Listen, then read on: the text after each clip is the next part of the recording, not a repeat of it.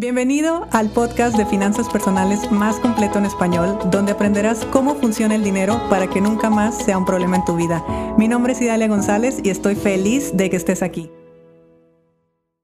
Muy buenos días, empezamos semana y hoy te voy a hablar de hábitos. Particularmente te voy a hablar de mis hábitos, pero de mis hábitos que no parecen hábitos o de hábitos que la gente no considera hábitos, porque en ocasiones se puede entender que los hábitos que yo puedo tener, por ejemplo, es el ejercicio, la alimentación, eh, la lectura, en fin. Sí es verdad que hay hábitos buenos, algunos de ellos los tendré, otros no, pero aquí te quiero compartir tres hábitos que para mí son muy importantes y que ha sido algo que yo he estado desarrollando en los últimos años.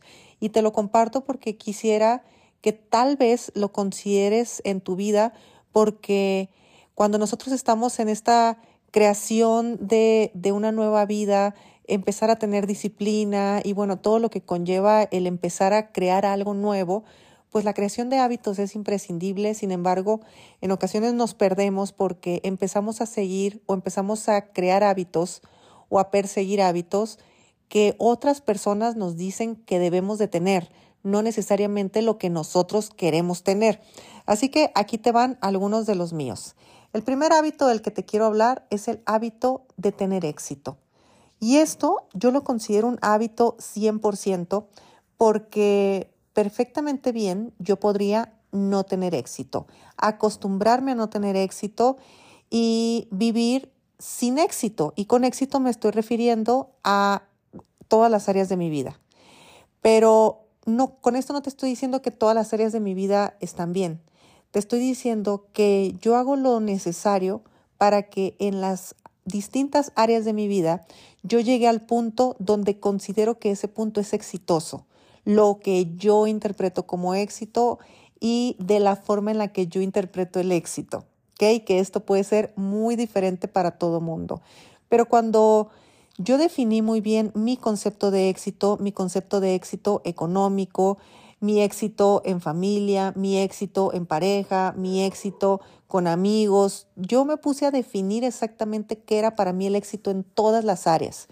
Entonces, cuando yo alcanzo que, que en las áreas, en las distintas áreas de mi vida, estoy alcanzando esos ideales que yo tenía, entonces me considero una mujer exitosa. Y por eso es que para mí el ser exitosa, el, éxito como tal, lo considero un hábito porque cuando pongo mi foco, pongo mi atención, pongo mi energía en algo, no creas que yo simplemente voy para ver hasta hacia dónde llego. Yo siempre pongo cuál es mi ideal, que el ideal casi siempre es superado, pero eh, por lo menos yo ya le di una dirección.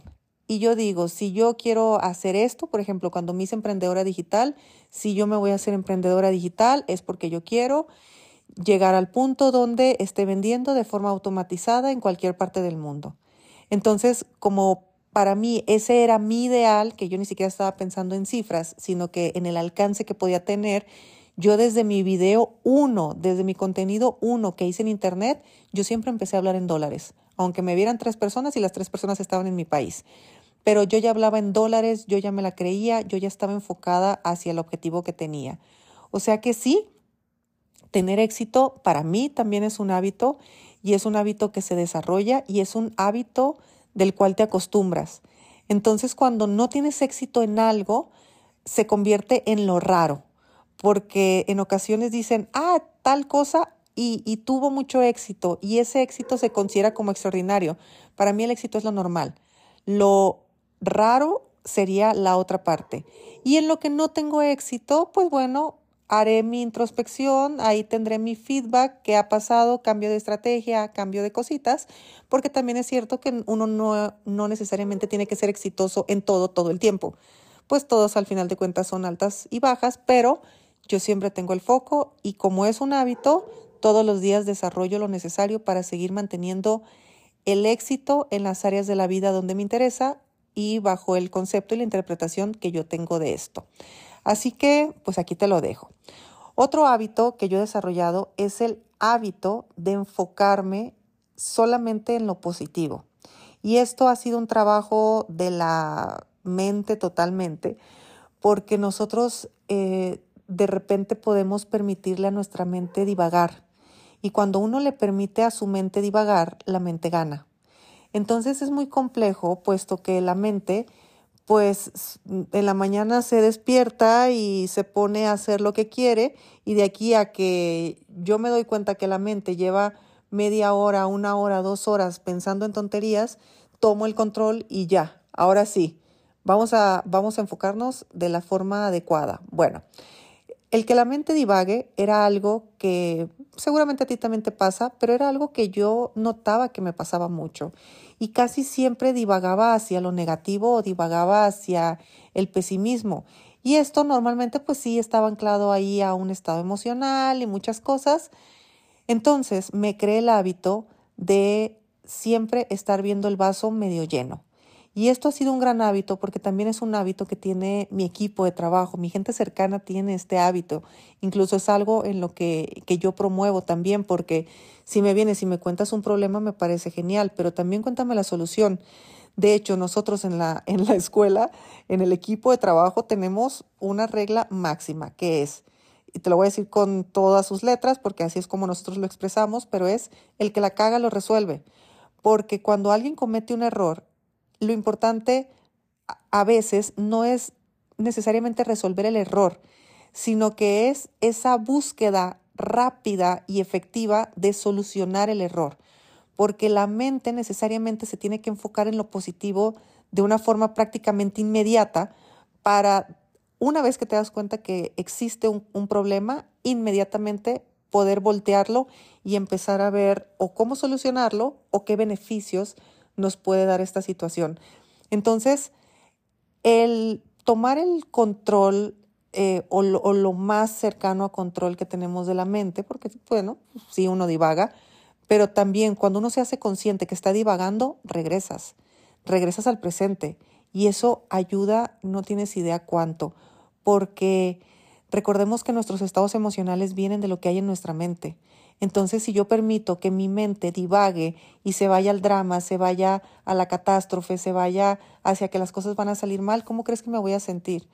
Me voy a sentir insegura, me voy a sentir mal, voy a sentir miedo, voy a sentir muchas cosas que no quiero sentir porque al final de cuentas eso es lo que voy a empezar a emitir. Y pues ley de resonancia, siempre vas a traer todo aquello que esté resonando contigo. Entonces, para mí es, ha sido un hábito totalmente el entrenar mi mente en ver el vaso medio lleno, el siempre estar buscando la forma de solución o estar buscando la forma eh, de ver lo positivo en, algún, en algunos puntos, incluso en los que aparentemente no hay nada positivo. Y si de plano yo me encuentro en una situación donde efectivamente no hay nada positivo, bueno, perfecto, la acepto, la vivo, la transito y la suelto. Lo dije muy fácil, ¿eh? obviamente no es fácil a la hora de la práctica, pero todo eso te lo puedo resumir de esta manera porque mi mente sabe que mi estado natural es estar en positivo. Mi mente sabe que mi estado natural es estar en el presente.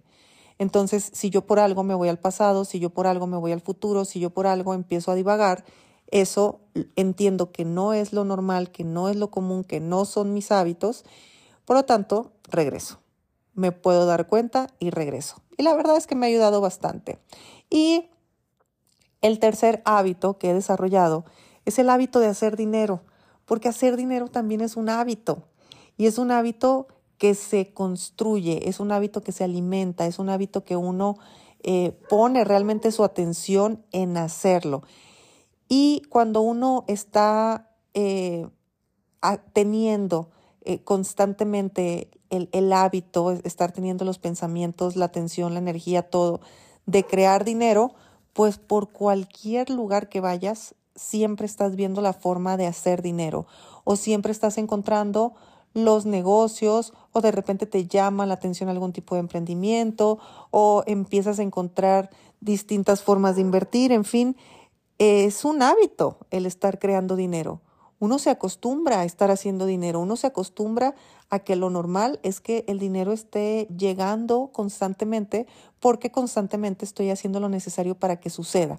Entonces, para mí estos tres hábitos que te estoy dejando el día de hoy están muy alejados del clásico alimentate sanamente, sale a ejercicio y todo eso, porque yo, miren, yo me considero una mujer muy disciplinada, lo he dicho muchas veces, pero soy disciplinada en aquello que me interesa, nada más. Y aquello que me interesa en los últimos años de mi vida tuvo que ver mucho con la parte económica, con eh, tener primeramente libertad financiera, segundo, con empezar una creación de riqueza, con empezar eh, niveles de expansión y de crecimiento que ni yo ni nadie cercano a mí había tenido.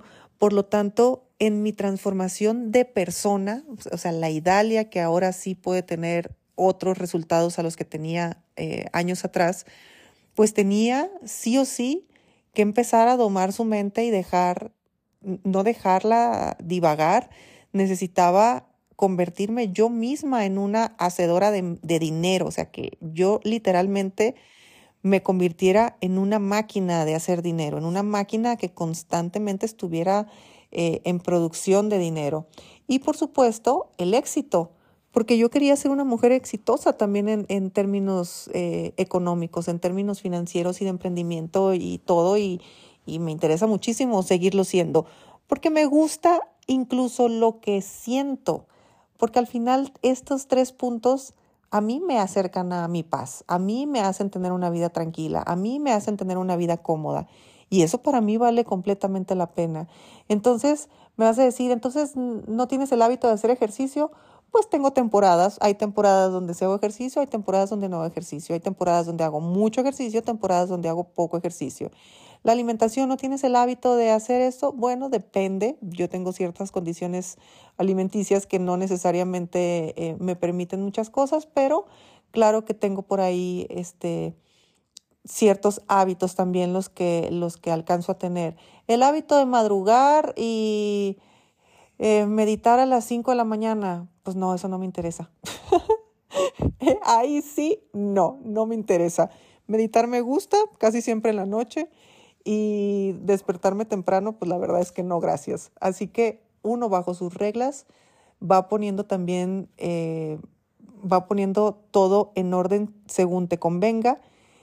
Y yo, cuando voy a dedicarle tiempo a la creación de un hábito, que, vaya, que es complejo, pues busco que sea un hábito que me vaya a acercar a los objetivos que yo tengo en mi vida.